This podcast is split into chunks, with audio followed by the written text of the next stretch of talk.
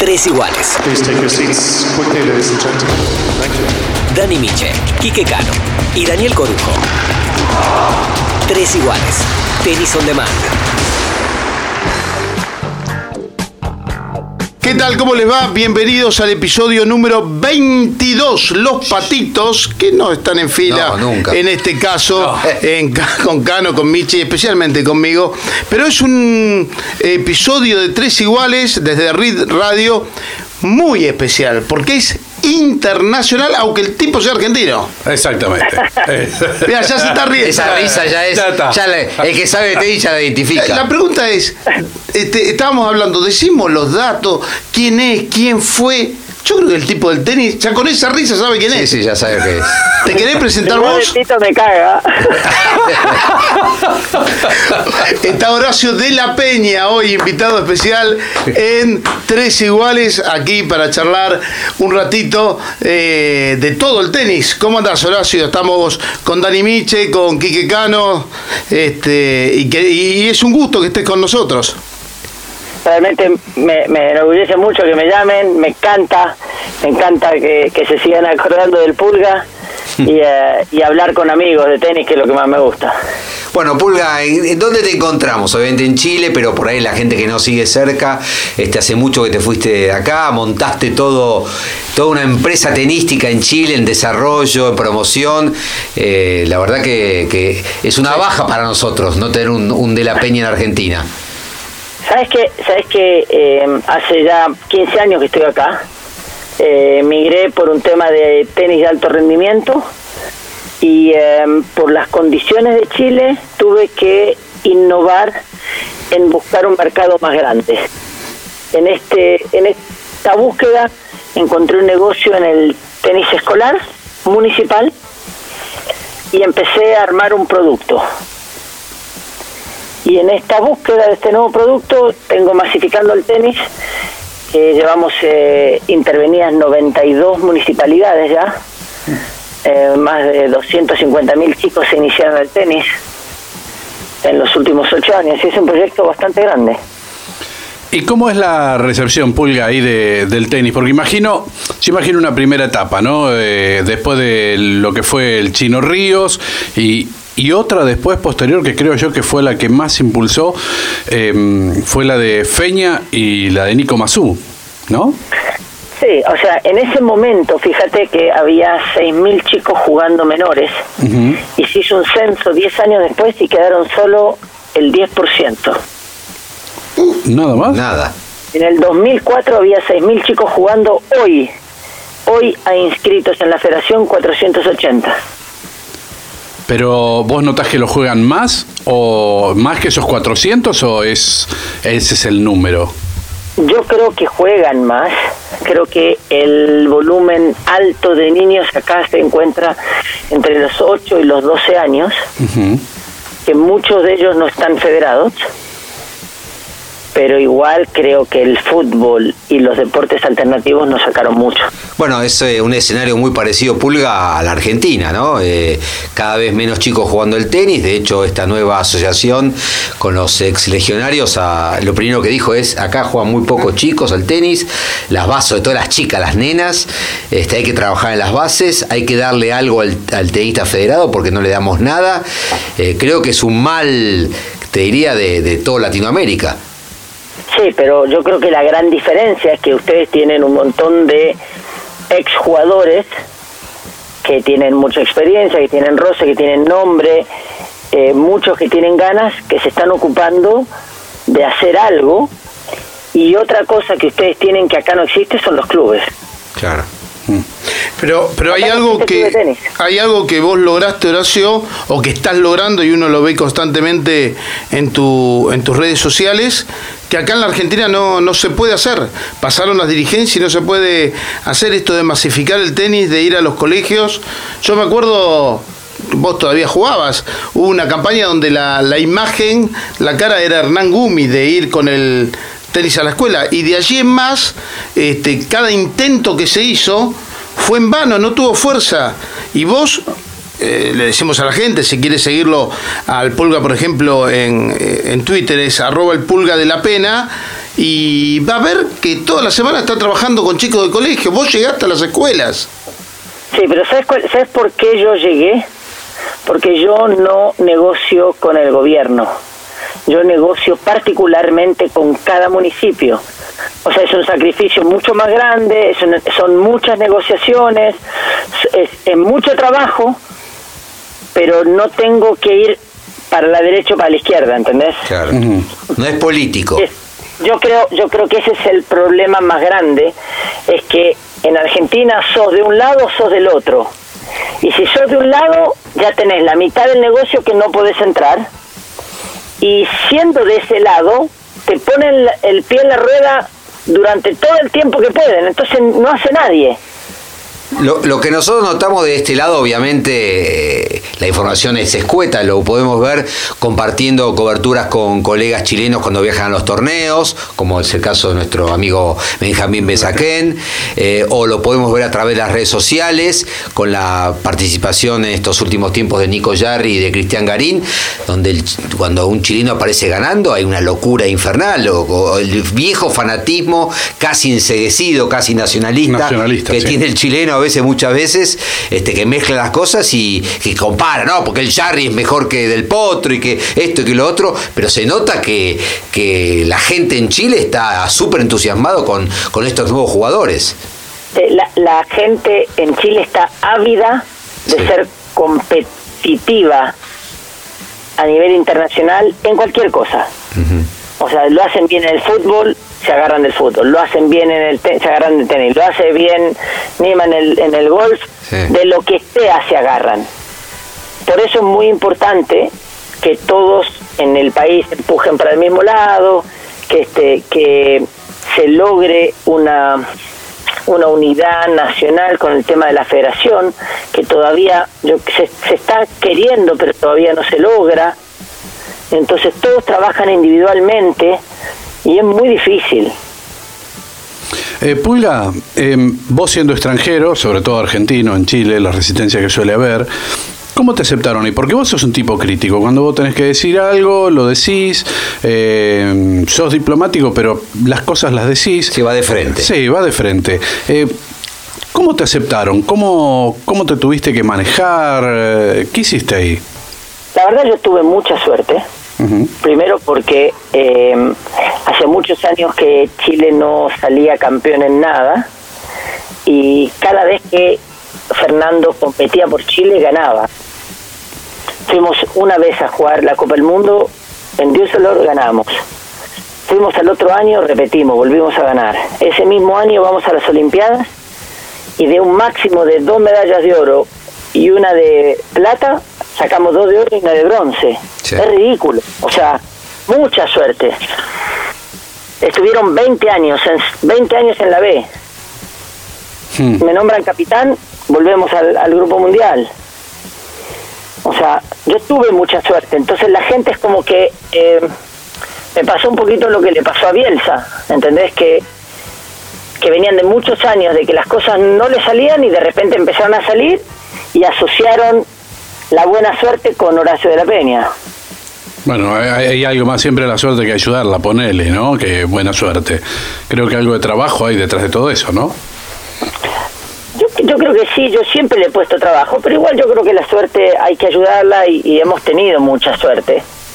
Pensá que este que así como hu- hubieran podido salir cosas a veces mejor, pero el Fernando el día que juega la semifinal de la por la medalla para clasificar para la medalla de oro, va set y break arriba y se dobla el tobillo. Y ahí podría haber podría haber no jugado más Claro. y se terminaban las medallas ahí. Y con el tobillo mal, pucha, pierde ese partido ajustado, pero después gana la de bronce y gana la de oro con cuatro match point abajo. ¿Entendés?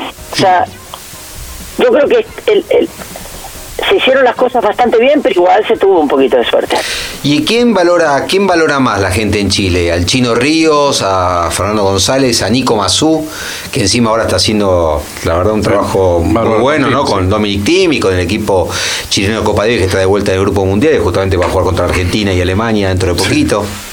Sí, Yo creo creo que igual el, el chileno de, de, o sea, de arriba de 30 Sí, no se puede olvidar del Chino Ríos. claro. de arriba de 30. O sea, lo que, lo que logró el Chino Ríos, las cosas que hizo el Chino Ríos son únicas. Después, este, el tema de, de, mm, lo que lograron los chicos como equipo, Fernando y Nicolás, también fueron muy importantes. Estaba el país parado cuando Sí. tuvieron las medallas. O sea, todo el país parado. Eh, entonces es muy raro decir quién es más, quién, quién. Yo creo que creo que los quieren a, a los tres por igual, Sí. los quieren muchísimo. Siempre igual saben que el chino fue más. Aunque no, algunos no lo quieran tanto, saben que el chino fue el uno. Y es un tipo muy especial, el chino. No te vamos a decir que lo critiques o que hables de él, pero lo hemos conocido como periodista. Nosotros los tres ya cubrimos tenis cuando el chino fue número uno del mundo. Un tipo especial para no usar otras palabras. Sí, ¿no? sí, sí, complicado. Eh, sí, sabes que conmigo siempre se portó muy bien. Siempre, siempre fue, tiene ese, ese humor ácido. No sé si ustedes se acuerdan en el, en el 99 cuando Franco Esquilari llega a la semi de, de Roland Garros, Sí. eh, ese partido en cuarto le gana a, a Albert Costa, Sí. Que para él Albert Costa en tierra, pensá que al otro año lo ganó. Claro. Sí, o sea, para él Albert Costa era una cosa, era, era una piedra en polvo. Y le ganamos en cuatro sets un partidazo, llegamos al, al Play Lounge, estábamos festejando, pero no sabés, estábamos enloquecidos. Y viene a nuestra mesa el chino Ríos, tira la raqueta arriba y dice, pucha que está fácil este Roland Garros. ¿Entendés? Sí. Ese es el chino que todos conocen, en- pero realmente conmigo siempre ha sido muy respetuoso, eh, em, nunca nunca me ha hecho daño. Vos sabés que las cosas que dice él son ley, Hmm. que realmente nunca me ha hecho daño, me, me ha respetado durante muchísimo tiempo, así que yo yo sé que es jodido, Sí.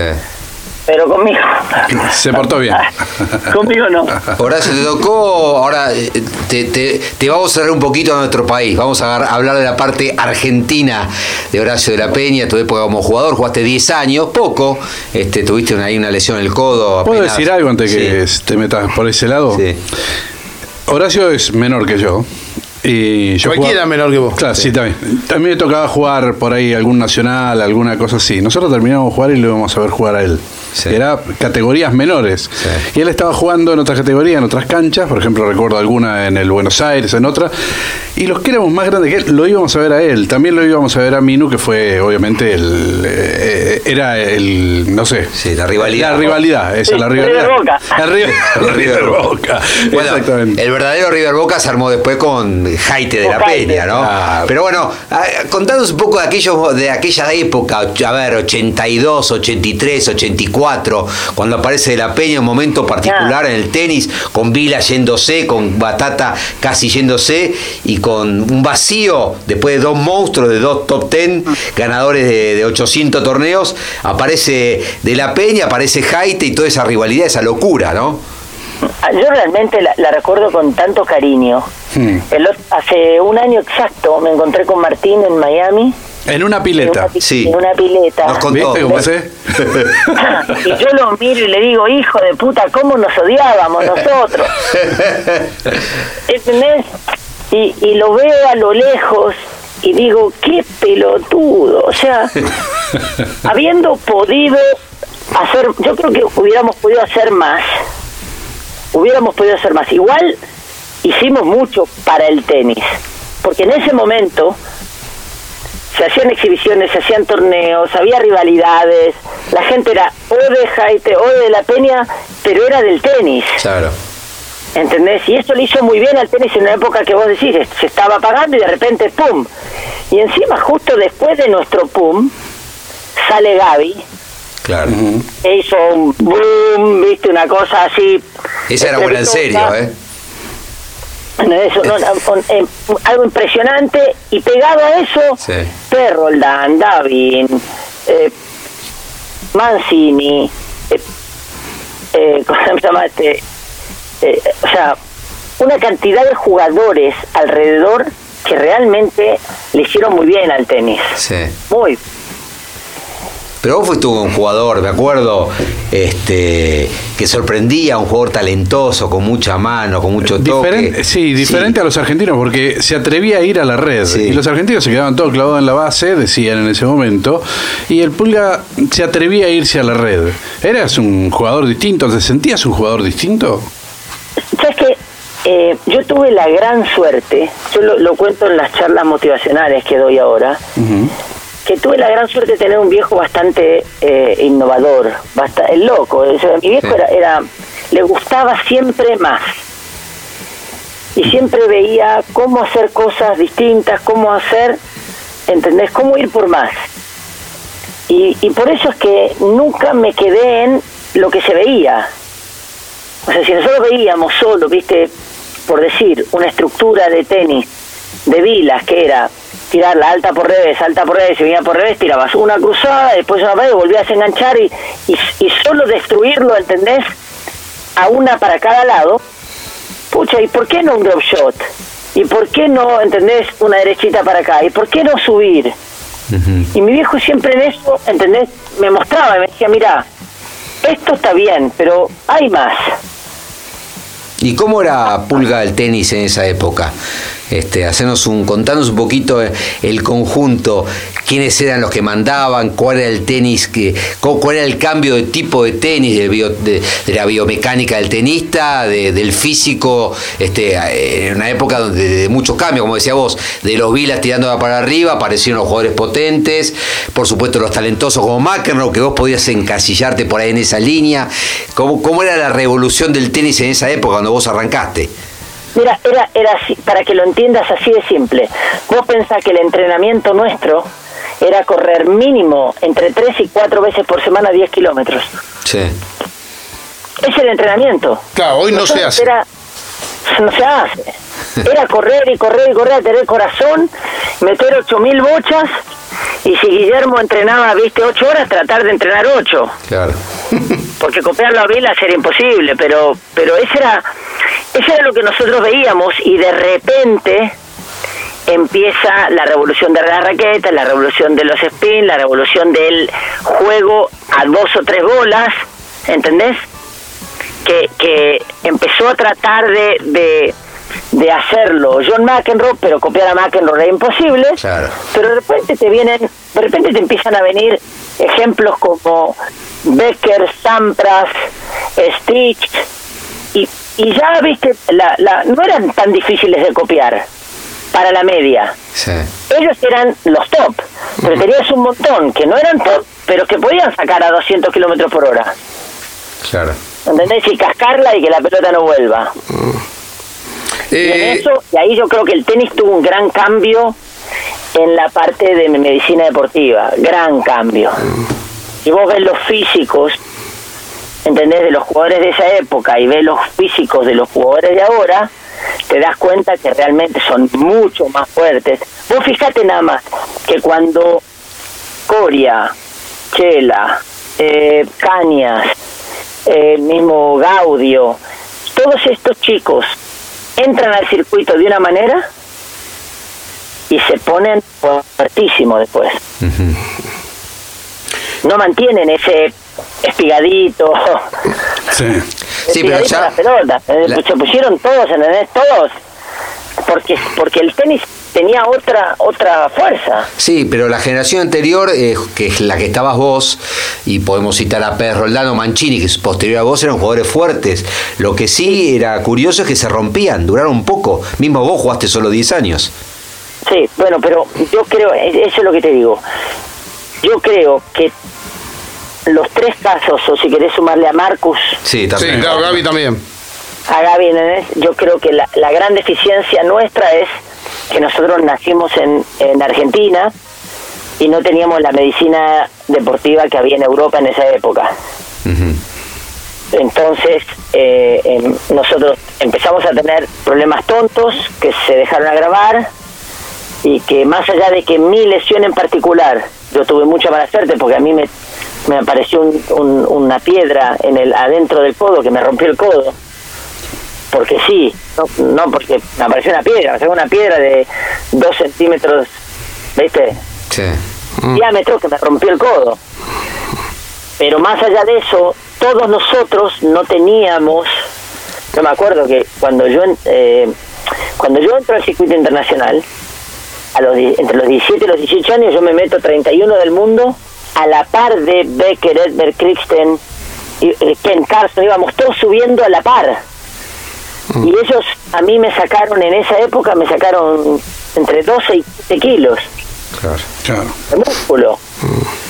Y cuando yo vine a Argentina y le digo a Tony, che, Tony, pará, estos flacos se están poniendo enormes, ¿qué carajo hacen?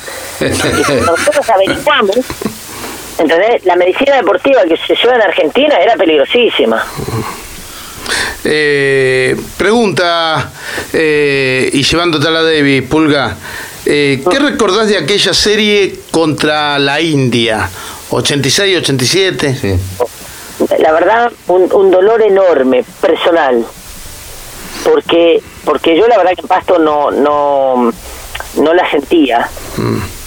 No que no la sentía porque no supiera volear, no, no, no entendía el juego. O sea, me di cuenta después de muchos años, ¿entendés? Haber llevado jugadores a cuarto final de Wimbledon y, y, haberle peleado a Federer mano a mano.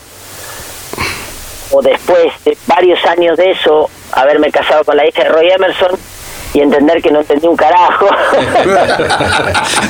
¿Qué? ¿Porque te habías casado o porque.?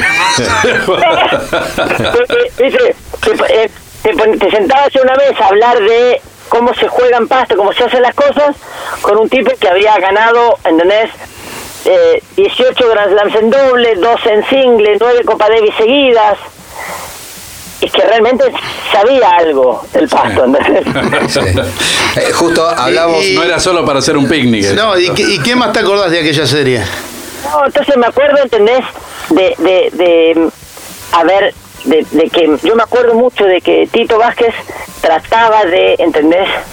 Trataba de, de, de como hacerme sentir bien, de, de, de, de- de empoderarme en, en una posición que yo yo me la creía, pero la verdad que cuando me me, me, me paré en allá en, eh, en Delhi, en New Delhi, Sí. sentía que estaba improvisando. Yo me daba cuenta que estaba improvisando, ¿entendés? Y en ese y en ese contexto me acuerdo, ¿entendés? De eh, peleas boludas. Yo lo veo ahora y digo, pero qué pelotudo. O sea, peleas con Frana, ¿entendés? Eh, eh, situaciones con, eh, con, eh, con Minuto. eh, yo digo, pero qué tonto. ¿Cómo no tuve la suerte? Yo, la verdad que yo tuve mucho. Yo tuve mala suerte en algún momento de mi vida porque perdí a mi viejo muy joven y tuve que pasar un montón de cosas sin la guía de mi viejo. Que ustedes lo conocieron, mi viejo, mi viejo... Sí, sí. me. Y viste, y perderlo tan joven, mi viejo se enfermó cuando yo tenía 16 años. Entonces toda esta etapa de 17, 18, 19, la tuve que hacer, viste, medio solito. Eras como, el, eras como el pendejo canchero, digamos. Sí, pero me, pero me, pero si yo, si, si a mí me toca un horacito, Sí, yo estoy, yo le ayudo, claro. ¿entendés? Es lo que hiciste no con, que no es- es lo que hiciste con, Ga- es lo que hiciste con Gastón Gaudio. Sí, pero cuando se equivoca, Sí. lo agarro y digo, ¿sabes qué, Pulguita?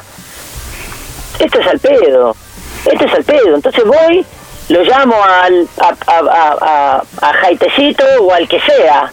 Le digo, vení, vení, vení. Para que acá el, el Pulguita la cagó. Vení, sorry. Esto está mal. Este, Pulga, pe- pele perdón. Esto es una pelotudez. Eh, rebobiná. No lo dejo, ¿entendés? Que siga metiéndose en la mierda. Porque, porque meterse en eso no te lleva a ningún lado. Sí. ¿Y qué cosas ¿Entendés? hacías, eh, Horacio? ¿Qué cosas, a qué ejemplos, a ver, este, de ese momento mirándolo a las distancias que, que generaban esos cortocircuitos con Martín o con, o con Frana, con Minuto? Bueno, que sé, o sea, eh, es que eh, han habido situaciones tan tontas, tan para mí, yo, o sea, yo tengo 52 años ahora y lo veo y digo, por Dios, por Dios, o sea, es, es tan difícil el circuito que para qué hacerlo, ¿entendés? con, con los tuyos, eh, eh, viste, en, en mala onda. Claro. Yo, yo la, la, la pelotudez más grande que dije en mi vida, que estoy tratando de acordarme, creo que una vez me preguntaron por Frana y dije, creo que lo tenés que buscar tres páginas atrás en el ranking. Ah, claro, Un amigo, ¿eh? Claro. creo que, o sea, esa es la que esa es la que más me quedó marcada. Y digo, la verdad, digo, qué pelotudo, o sea, si mi hijo hace eso, cuando llega a casa le doy una patada, voy y automáticamente lo llamo por teléfono a Javi y le digo, che, sorry, pedile ya perdón porque te rompo todos los huesos. Claro. Ah, con diplomacia. Pero, pero no porque, para que entiendas, no porque no haya que, no, no lo tenía que buscar, ¿entendés? Tres páginas atrás, sino porque me parece un comentario estúpido, Claro. Sí. que no suma. Sí, no suma. Porque si realmente te querés pelear con él, si, te, si estás enojado con él o si tenés un problema con él, vas y te cagas a trompadas. ¿Para qué tenés que usar la prensa? ¿Para qué te tenés que hacer un comentario? Donde las cosas se hablan de frente, ¿no? Esas cosas... Pero te lo digo como padre ahora, después de haber estado en el circuito profesional 28 años seguidos y de haber tenido jugadores, como dijiste, Gastón Gaudio, yo tuve de todo. Tuve Gaudio, tuve que trabajar con, con el Chino Río, tuve que trabajar con Coria, tuve que trabajar con Nalbandián, tuve que trabajar con, con Caleri, ¿entendés? Con Fernández, con, con un montón de jugadores que cada uno tenía lo suyo. Sí, y recuerdo también otros episodios de Copa Davis. Este, me acuerdo la serie, para mí una de las más bochornosas que fue la de Uruguay, ¿te acordás, Horacio? Oh. ¿no? Sí, pero, pero yo ahí no tuve culpa, ¿eh? No, no, Ah, no. Te echaron la culpa. Te Te echaron- echaron la culpa. Igual, a ver, para los jóvenes en ese momento del Claro. tenis, había dos periodistas que eran los más influyentes de la Argentina, que eran totalmente este, hinchas absolutos de De La Peña, eran de la peñista total. Uno era Bernardo Neustad, el eh, periodista más influyente de la Argentina, y el otro era Víctor Hugo Morales. eh, que en y todos eran, am- amaban a Horacio de la Peña y cada vez que pasaba algo tenía Horacio el micrófono para expresarse libremente. Sí, sí. Pero, pero estas cosas que te digo, ¿entendés? Yo estoy convencido, estoy convencido que si mi viejo hubiera estado bien, me hubiera, me hubiera acompañado a equivocarme menos. Sí. Y eso que no había redes sociales, ¿no? ¿Eh, ¿Cómo? Y eso que no había redes sociales, ¿no? Que uno puede ser más picante todavía. Sí, ya sé, pero yo creo que igual que la, el, eh, la fuerza que, ten- como vos decías, la fuerza que tenía la voz, esa voz de pito mía, Sí. que la agarraba Neusta, la agarraba Víctor Hugo, y después la multiplicaba Salata, y ¿entendés? Se armaban los quilombos. Yo creo que poca, pocos tipos, pocos tipos podían hacer el quilombo que hacía yo en esa época. Sí, cierto. Exactamente. Eh, recién hablabas y nombrabas, ¿no? Coria, Nalbandián, Sí. eh, Gaudio, eh, Mamita. es- difíciles. ¿Y cómo manejaste eso? Porque, digamos, ahí hay un trío donde por lo menos hay uno donde te hacía cortocircuito con otros dos. Sí, pero escúchame, si a mí cuando me viene a ver Nalbandián a los 15 años, Sí. me dice, yo lo único que quiero es ganar la Coria.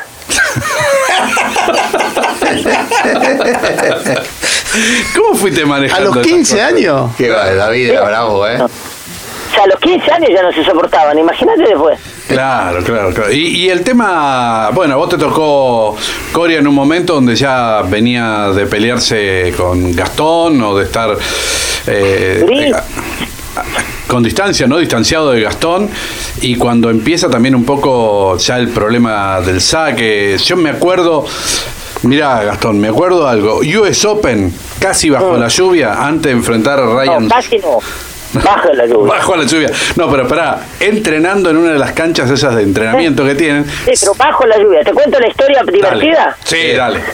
Estamos, entrenamos cinco meses en Santiago para tratar de volver. Mm, O sea, él en entrenamiento no ahorraba un saque. Sí. sí. Llegamos a US Open, al que agarraba, al que agarraba, ¿eh? Le pasaba el trapo. Llegan los periodistas, primer práctica con periodistas. Estamos jugando con Safin y de repente Safin dice la palabra mágica. ¿Jugamos uno games? Y había 15 periodistas y, y 200 personas mirando. Y él me mira y me dice, no. Entonces yo le digo a, a Zafín, no, no quiere jugar. Y Zafín del otro lado, en su, en su español perfecto, me manda a la mierda. Me dice, no, me rompa los huevos y empezó a sacar. Como que le importaba un carajo si Coria quería o no quería jugar, íbamos a jugar. Entonces, Coria me mira, pero como si le hubieran dicho, o sea, está el cupo, ¿eh?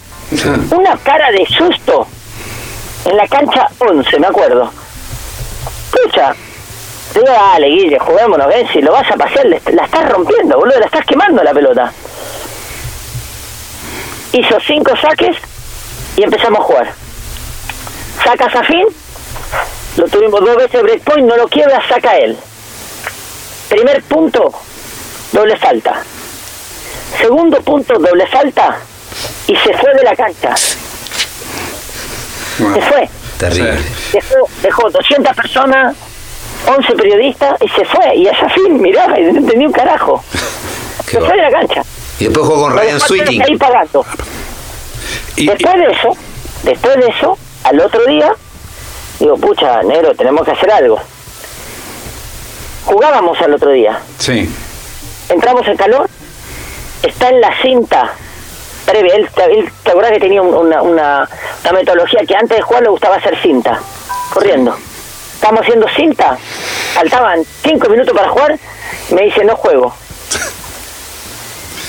Yo miro para afuera y digo, estaba medio por llovinar. Sí.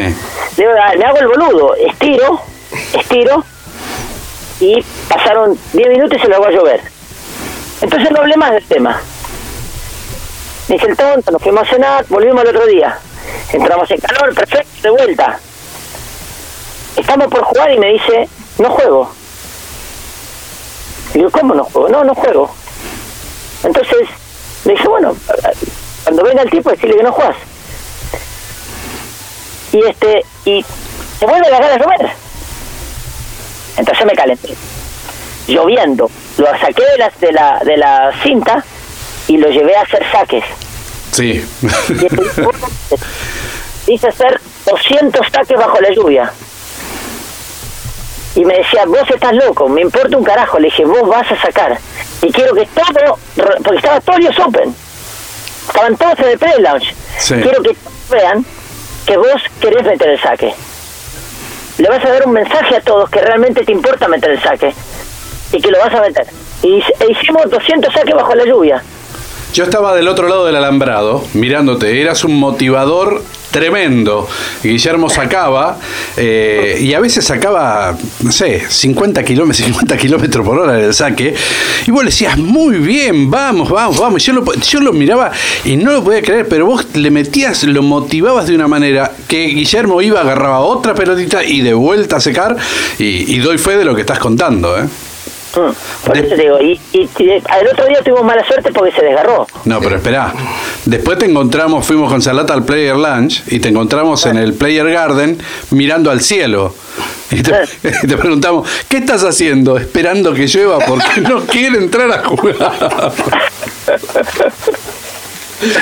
No, te juro que a mí me han pasado cosas en la vida muy divertidas. ¿Y por qué pasa eso, Horacio? A un jugador que fue tres del mundo y un super crack. No lo sé. No lo sé. Si hay cosas que me costó entender, porque te, te juro, ¿eh? Estaba jugando bien. Estaba jugando bien. Siempre hablando con Gaudio, cuando escribí el libro de Gastón, este, me recalcaba dos entrenadores, el chino Gerosi y Horacio de la Peña, me decía. Y me decía, ¿por qué Horacio? Horacio era el tipo, el mejor tipo para armar giras. Entonces decía, ¿no? Bueno, tenemos que juntar puntos. ¿Dónde vamos? Y vamos a jugar eh, Challengers Australia en Ladrillo, porque los australianos son muy malos en Ladrillo, y vamos a hacer gira allá. Y vos le decías, Gastón, clean caja. Este, tenías esa visión, ¿no? Este, que, que- que para, sobre todo para el principio, para los jugadores, para los primeros puntos y los primeros billetes es fundamental, o por lo menos en esa Es que época. aparte, es que el- hay un momento en que los jugadores no entienden si son o no son. Y lo cierto es que lo único que te marca eso es ganar o perder. Entonces, si vos te vas a jugar a, a, un, eh, a, a torneos en Estados Unidos en cancha rápida y te formaste en polo de ladrillo, por más de que los jugadores sean más o menos, es muy probable que te vaya mal. Entonces, si el tenis australiano está tratando de promocionar el polo de ladrillo y hacen una gira de torneos con puntos en Australia, con jugadores que en su vida vieron el polvo, le digo, Gastón, esto te lo comes crudo. Andá para allá, pero me decía, pero el pasaje sale mil dólares más que ir a Europa. Sí, boludo, pero en Europa vas a jugar con españoles que están todo el día jugando en esto. No seas gil. Y me dice, no, pero le voy a, le voy a ganar, ¿entendés? A jugadores que no están preparados en esto. ¿Y qué te importa? Le decía. ¿Qué te importa? Tráete los puntitos, ¿entendés? Metete en el ranking y después vas a ver cómo te sube la confianza. Y se fue a Australia, trajo un montón de puntos. ¿Sabes cómo volvió? Hasta empezó a sacar bien. Hasta empezó a sacar bien. Pero escúchame, ¿es verdad o no es verdad que en eh, Kitzbühel se agarraron a trompadas en el hotel? ¿Sí o no? No, nunca nos pegamos. No, bueno, pero se, se, se agarraron ahí.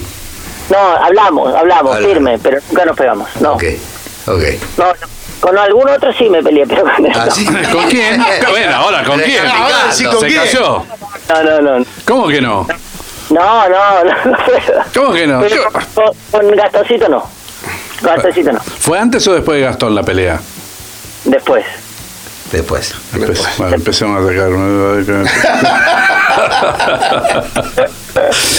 Eh, estamos en un programa muy especial de Tres Iguales, charlando con Horacio de la Peña, aquí en Tres Iguales Baila Santé, desde RIT Radio. Nuestras redes sociales son arroba Tres Iguales. Ok, Horacio, eh, si viene un jugador, más allá de lo que estás haciendo en Chile, interesante y te dice, vamos a viajar por el mundo, quiero que seas mi coach, full time, ¿qué decís? Lamentablemente que no. O sea, sería una de las cosas que más me gustaría, pero eh, tengo dos cosas que me lo imposibilitan. Una es el negocio que armé, que no lo puedo cortar ahora. Y otra es este eh, mi familia, que todavía están muy chicos, mis hijos. Ya entendí que no es el momento y me encantaría volver al circuito con Bauti, pero pero en mi cabeza tengo tengo así como como cerrado eso.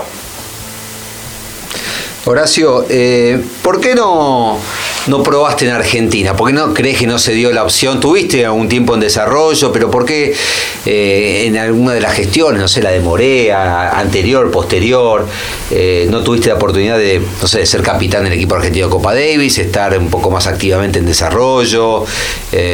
¿no, no, crees que podías haberle aportado mucho al tenis argentino? Yo creo que sí. Yo creo que igual sí le aporto al tenis argentino, ¿eh? aunque no lo sepan. A ver. O sea, yo aporto mucho, yo hablo mucho con Martín Bazar, yo hablo mucho con Diego García, hablo mucho con Caleri. Eh, eh, muchas de las cosas que, que están probando en Argentina las hemos hablado. Eh, no, no es que no, no es que son ideas mías, son, son charlas, ¿entendés? De cómo hacer mejor las cosas y cuando se junta gente que tiene muchos años de tenis, se hacen buenas ideas. Pero yo le he ofrecido a la, a la Asociación Argentina de Tenis regalarles masificando el tenis. O sea, entregárselo como mi aporte al tenis argentino. eh, y me decían, no, pero tenés que cobrar. Le digo, no me- es que no me interesa cobrarles. Me encantaría que se haga. Y, y, y, y, y Vasallito lo sabe que en algún momento, o sea, ellos están tratando de armar algo, pero o- ojalá, o- ojalá lo pueda llevar, pero sin una idea así de, de acá- es, con- acá como con eso Claro. pero me encantaría que se haga. Es, es, es un programa muy bueno, no es bueno, es muy bueno. Se logran muy buenas cosas, se acercan muchos chicos al, al deporte. Nosotros eh, capacitamos eh, tres veces al año a los profesores de educación física, los evaluamos, hacemos torneos, le damos eh, raquetas, pelotas, redes a todos los colegios que están in- involucrados en el programa se hacen torneos dentro del colegio, fuera del colegio, con otras municipalidades. Ahora estoy tratando de, de hacer un campeonato nacional federado entre colegios. Estamos haciendo algo muy lindo acá. Sí, creo que es fundamental, ¿no? Sí. Las bases. eh, A- ampliar la, la base de la pirámide, ¿no? ¿Y qué cómo va con, pero, ¿y- y cómo va con el tema eh, mujeres ahí, tenis femenino? Eso iba a preguntarle. ¿Viste? Es, es flojito, flojito. El tenis femenino es igual que en Argentina, flojito. Poco, empujan, ¿eh? tratan, tratan.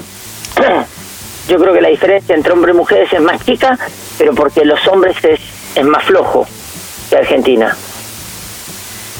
Pero igual es flojito. Yo lo siento y lo veo, pobres chicas, la verdad que veo muy poco. Ah, o sea, cuando vos ves, ¿entendés? Que, que hay millones de jugadoras rusas que se van a aprender a España, que se van a aprender a Miami, eh, que, en ciertos lugares realmente el tenis femenino le dan una bola increíble. Acá, poca. Eh, Horacio, yo tuve la posibilidad de estar en las últimas dos o tres Fed Cup y, y hablé mucho con, con Daniela Segel, con Fernanda Brito, este, pero me da la impresión igual, igual me da un poquito la impresión que la Federación Chilena le da más bola que la Argentina a las chicas de, de Chile, porque ellas me dijeron que si bien no hay dinero, este, de vez en cuando en el año un par de pasajes reciben. Igual No, es sí, todo claro, muy pero poco. ¿eh? Pero en Chile hay plata. En Chile hay plata, no en no en la federación, no para esto, pero igual hay fondos. Cuando vos los pesás, pucha, hay, y realmente reciben. Reciben. Y con respecto al tenis. comparado con, pero igual el, el nivel de competencia, entrenamiento, de, de facilidades es poca. Sí, eh, para cerrar el tenis femenino, eh, en general, Horacio, eh, ¿cómo ves el circuito femenino? No sé si está de acuerdo con algunas declaraciones que fueron por ahí tomadas este, como eh, medias exageradas contra Nadal, que dijo cada uno debe cobrar por lo que genera, como espectáculo, vos que sos además un seguidor del circuito, que vas, te he visto en varios torneos, eh, ¿cómo ves el tenis masculino versus el tenis femenino? Yo creo que el, en el general eh, mueve menos, mueve menos. O sea, el tenis femenino mueve un poco menos que el masculino. Eh, se ven cosas más divertidas, jugadas más divertidas en el tenis masculino que en femenino. En este exacto momento se están yendo la Williams, se fue Sharapova, eh, antes se fueron Kleister y Enan, que eran divertidas, que eran carismáticas, que eran distintas. ¿Entendés? Hoy Halep, número uno del mundo, o sea, la final de la final de Roland Garros, Sí, fue muy mal. sorry, pero fue un torro, Sí, sí, muy mal. un torro. O sea, eh, la cantidad de pelotas afuera que tiró esta chica fue impresionante. Mondrosova. Modrosova, sí. Modrosova. No sé ni el nombre. Sí. Y vos sabés que sigo tenis, veo, tenis todos los días en mi vida. Sí, no sí, sé ni el nombre. Bueno, tiene 19 años, dale tiempo. No, no, está bien, pero pero la chiquita que jugó en la semifinal, también de 18, 19 años, La 16. Sí. me, me excitó un poquito más. Sí. Y Ashley Barty no juega mal, la campeona no juega mal. No, no, no, para, para. No es que no jue- juegue bien o no juegue mal. No me no me hizo acordar de ella, Claro. Claro. ¿entendés? No no no me no me movió la aguja.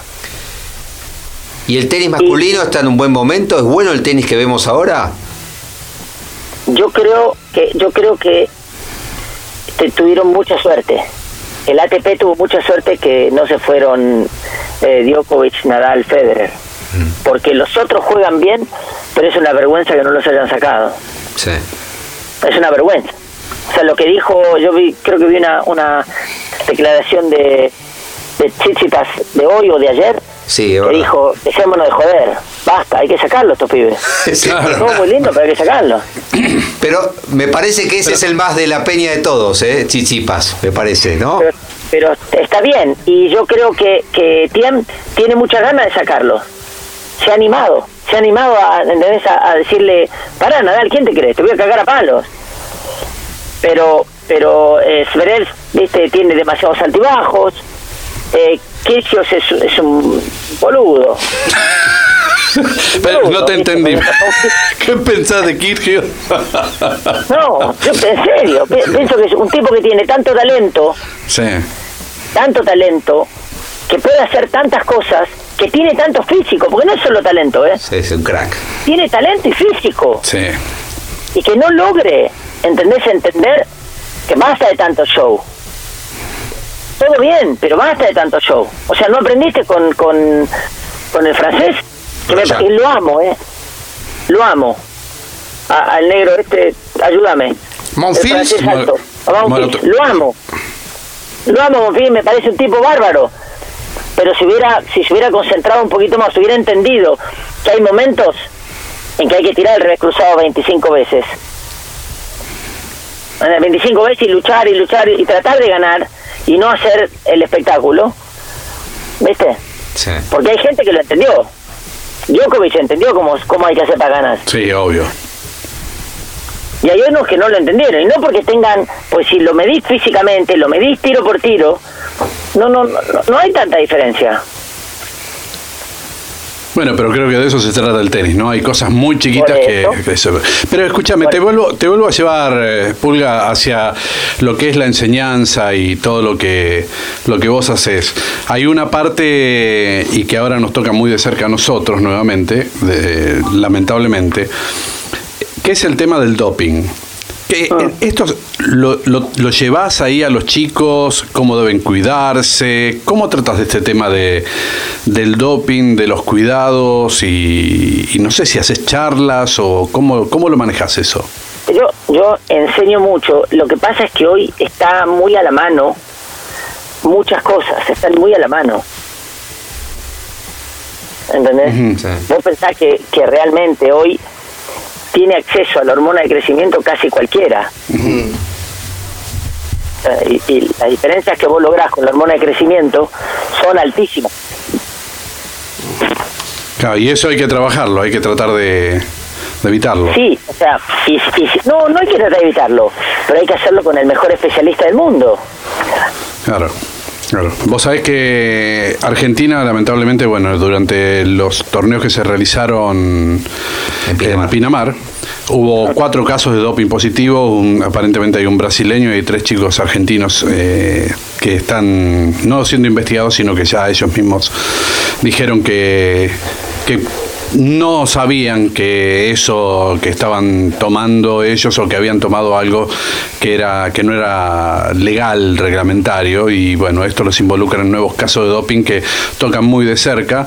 Por eso te preguntaba a, a vos cómo lo trataban allá. Acá yo sé que la asociación está trabajándolo está hablando con eh, gente vinculada eh, al- a los olímpicos a otros lados como para tratar de llevar esto para adelante y que estas cosas no vuelvan a ocurrir porque son pibes chicos son generaciones muy nuevitas y que algunos por ahí andan sueltos o de repente les toca andar sueltos Y yo creo que ahora con la nueva con la nueva asociación este, las cosas van a van a mejorar.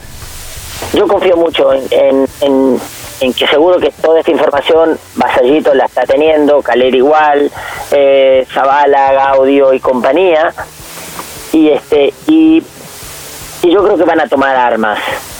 Van a, o sea, y la palabra de ellos, cuando ellos tengan una charlita con los jugadores y los entrenadores jóvenes, va a pesar mucho su palabra. Sí.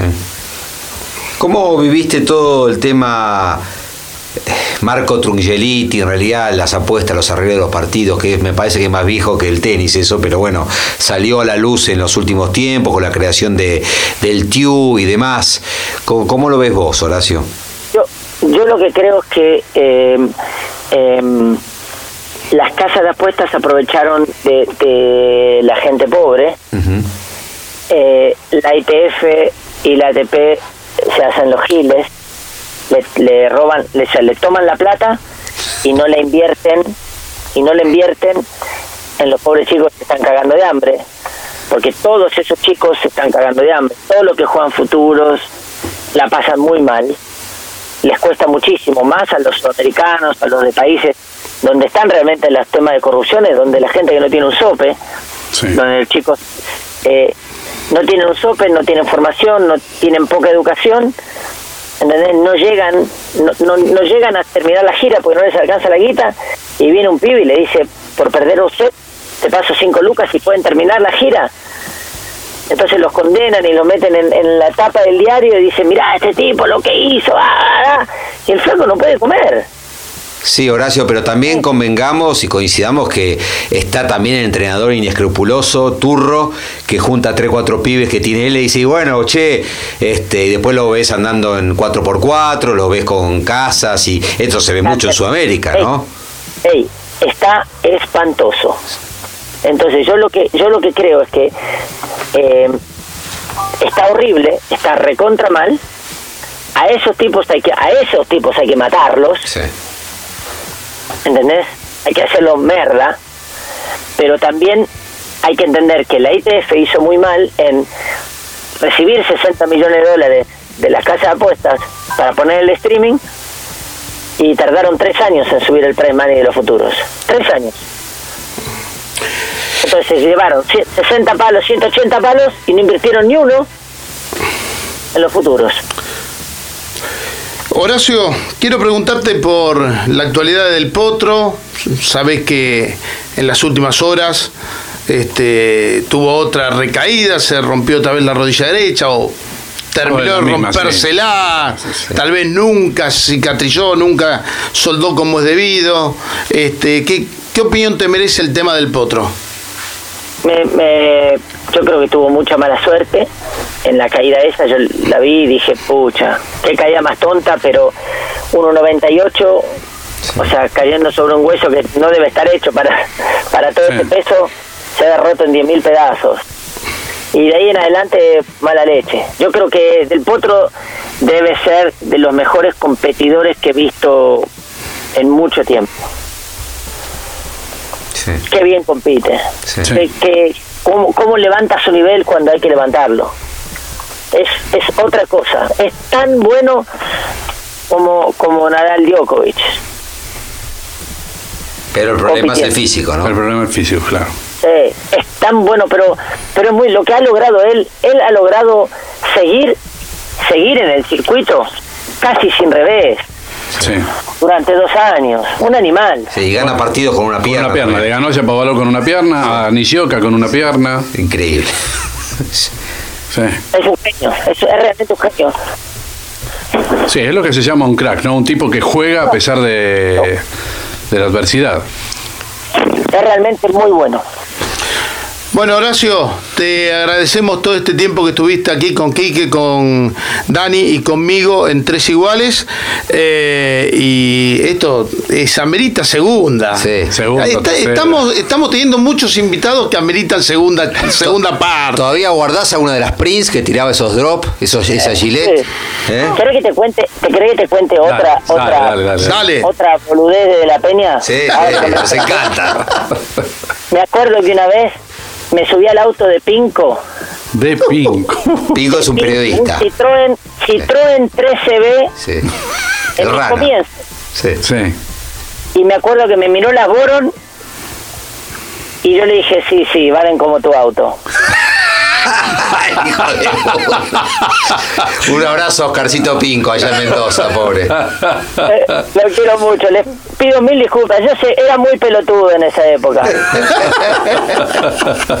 pero, pero, pero por lo menos he aprendido que era un pelotudo y ya no se hace más eso. Ah, está, está muy bien, está muy bien. Está, bárbaro. Siempre es muy lindo tenerte, recordar todo lo que, lo que has transitado, extraerte tu sabiduría, tus conocimientos es, es maravilloso. Y bueno, nada, hoy como bien lo decías vos, eh, a la distancia uno ya lo ve como una anécdota y tiene la posibilidad de reírse, de sonreír, lo que en algún momento eh, parecía por ahí extraviado para otros, ¿no? Por eso, por eso, pero, pero por eso, este, después de mucho tiempo me gusta hacer cosas piolas y, y, y, y devolverle al tenis argentino, al tenis en general y al tenis argentino un montón de cosas porque me encanta ganar plata, pero hago también un montón de cosas eh, buenas para el tenis. ¿Vas a ir a Madrid a la nueva Copa Davis? Sí, voy a estar ahí, así que nos vamos a ver. No vamos a ver, que ahí está, ahí está el Ahí- segundo, ahí, el puede, segundo ahí puede- ahí puede hacer algo por el tenis argentino. Ahí puede. No. Hablá con, con los chilenos, con, con Nico. Va a estar difícil esa, ¿eh? Va a estar muy bueno el partido, muy pero muy bueno. Interesante. Pulga, mil gracias por estar en Tres Un Iguales. hablar ¿eh? con ustedes, ¿eh? Dale. Un abrazo, nos vemos en Madrid. Sí. Señoras y señores, llegamos al final de Tres Iguales Baila Santé Sí. con este invitado de lujo que fue Horacio de la Peña. Un crack el pibe, ¿eh? Tres iguales. Please take your seats quickly, ladies and gentlemen. Thank you. Dani Miche, Quique Cano y Daniel Corujo. Tres iguales. Tenis on demand.